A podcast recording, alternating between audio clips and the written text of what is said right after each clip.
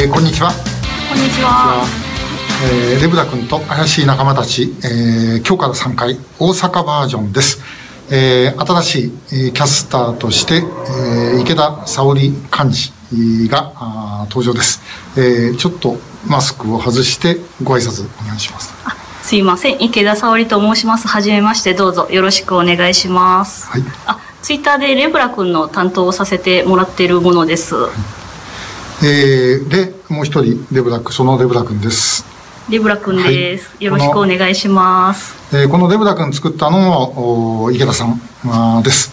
えーあの、ツイッター見てる方はお分かりだと思いますけども、えーかなりいける口で、えー 今日のこおの、酒がね収録もね、えー最初は飲みながらやろうかという話を池田さんに言われたんだけども、えーこの場所は使えないということで、えー泣く泣くシラフで、えー収録をしてお残ります。念ながら、終わった後にちょっとだけ。ねはい えーさて、それでね、えー今日、あのーは、まあ、池田さんのお初登場なので、えーいろいろ聞いてみたいと思います。まず、あのー予備自衛官、えー今、予備三等陸曹、そうですね。ね、はい。えーと、お応募した、その、はい。お理由から、何はい。でかな。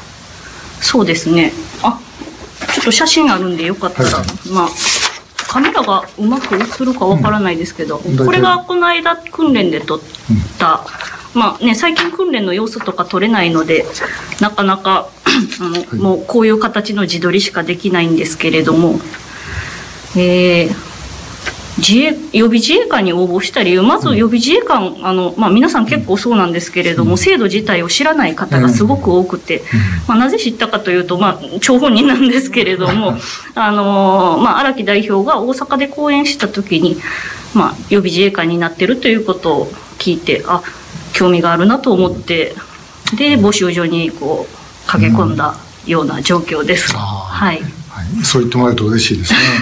えっと、もうだいぶ前になる。ね。学生の頃21に残れたん。でああ141314年に予備自衛官法でうん。2年訓練してうん。予備自衛官になりました、はい、はい。ちょっと今、さっきの写真もう一回、はい。えー、これではい。えー、こういう感じで、あの、大変気合いの入った訓練をしてます。で、えー、実は、ご主人は予備自衛官補の時の、えー、教育隊の状況。そうですねね はい、えー鍛えられているうちに、えー一緒になっちゃった。という感じの、あの、えー私もお会いしてますけども、おいかにもザ自衛官っていう感じのね、えー気合いの入った、あの、いい男おです。えーこれ聞いてくれてる方。たまに一緒に見てるのでちょっと恥ずかしいですけれども、えーはいね、あのどうです？本当に、まあなんかあの、こういう人がいてくれりゃ自衛隊も安心だっていう感じの、えー人です。で、えーあで、まあその自衛隊へのつながりはね、そういうことなんですけども、あのこの拉致問題の方、はい。ね、えー拉致問題の一番最初に関心を持ったのは、やっぱりこれも確かもう学生時代。そう。だったね。そうですね。ね。あの私がちょうど高校の頃に、高2の頃に被害者あの5人があの拉致を認めて帰ってきたので、はい。かなり衝撃を受けてその時はもうね、全日本全国中ええ。衝撃を受けたので、まああのー関心はその時は普通にあったんですけど、だんだんまあ関心が薄れていってる時に、あのーまあ講演とかも聞く機会とかがあって。まあ、やっぱりちょっと気づいた人からこう動いていかないとね、いけないんじゃないか許せない問題でもあるので、うん。というのでまあぼちぼち参加させてもらおうかなと思って、えーまあ、はい。ぼちぼちどころかね、本当一生懸命、あの、ええ。ずっと、えーあの、産経新聞とか、あの、池田さんの書いた当初とかね、随分たくさん、えー乗っかってました。本当にね。えーありました。はいねで、えーまあ、そのお予備自衛官とお拉致が、まあ、くっついて、えー予備役ブルーリボンの会の、現在幹事ということで活躍を、えーして、えーくれてます。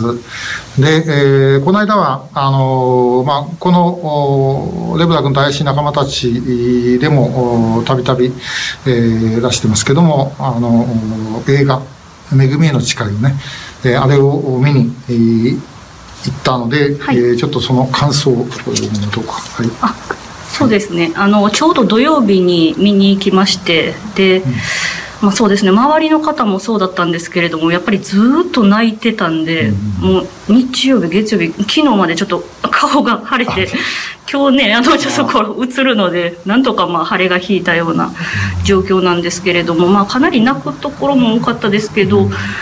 どうですかね。あの、まあ、映画なのですごく映画としてもいい映画で、まあ、拉致問題啓発だけではなくて、あのまあ、拉致問題を知らなかった人にも楽しみ、まあ、まあ楽しめるって言ったらあれですけれども、まあ、あのいい映画だと思いますし、まあ、拉致に今まで関わってきててこう詳しい人だったら、まあ、あのあこういうことあったよねとかいろいろ分かるような内容になってて、まあかなりはい。いい映画だったとは思います。もうもう一度またね見て勉強はしたいなとは思います。なんかあのね、ツイートの中で、えっ、と、トイレで、あの、えいた人のね、話をはい書いていたけども、うん。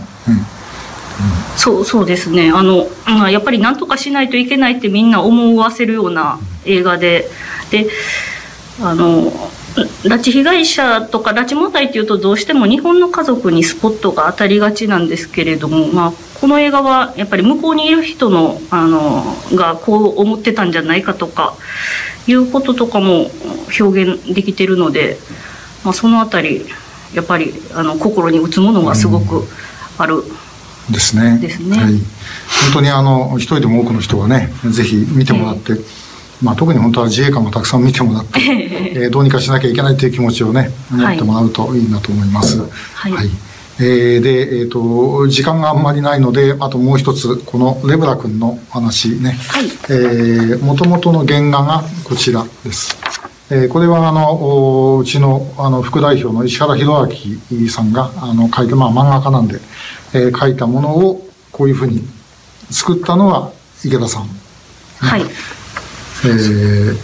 そうなんです。依頼があって。でもうあのオリジナルなので発注しようかなと思ったんですけれども、まあ、100体からとかいう単位なのでさすがにできないんで頑張ってちょっと作ってみようと思って、まあ、ちょっと作らせていただいて。で、まあ、ちょっと鼻が大きいのはこれ実はムーミンを改造させてもらってでこのような形になってるんですけどでも、ね、レブラ君も鼻が大きいので、まあ、立体にしたらちょうどいいかなと思って。であとはまあ、ね、明細はこうあのこれちゃんと自衛隊明細ですね、あのを あの陸自の明細に。はい。陸自の明細ですね、あのやっぱり予備自衛官になったらね、あの陸自明細と別の明細って見分けがね つきやすくなるんですけれども、はい、を使用してます。えーです。はい。はい。えーということで、もし、あの、技能公募の予備自衛官で、えー手芸家っていうのがあれば、あの、あっという間に、えー幹部自衛官になれるだろうといううことで、えーレブラ君の作者でもあるう池田沙織幹事に、えー今日は初登場してもらいました、えーこれからまた活躍してもらいたいと思いますので、えー引き続き皆さんもよろしくお願いします。はい、よろしくお願いします。ありがとうございました。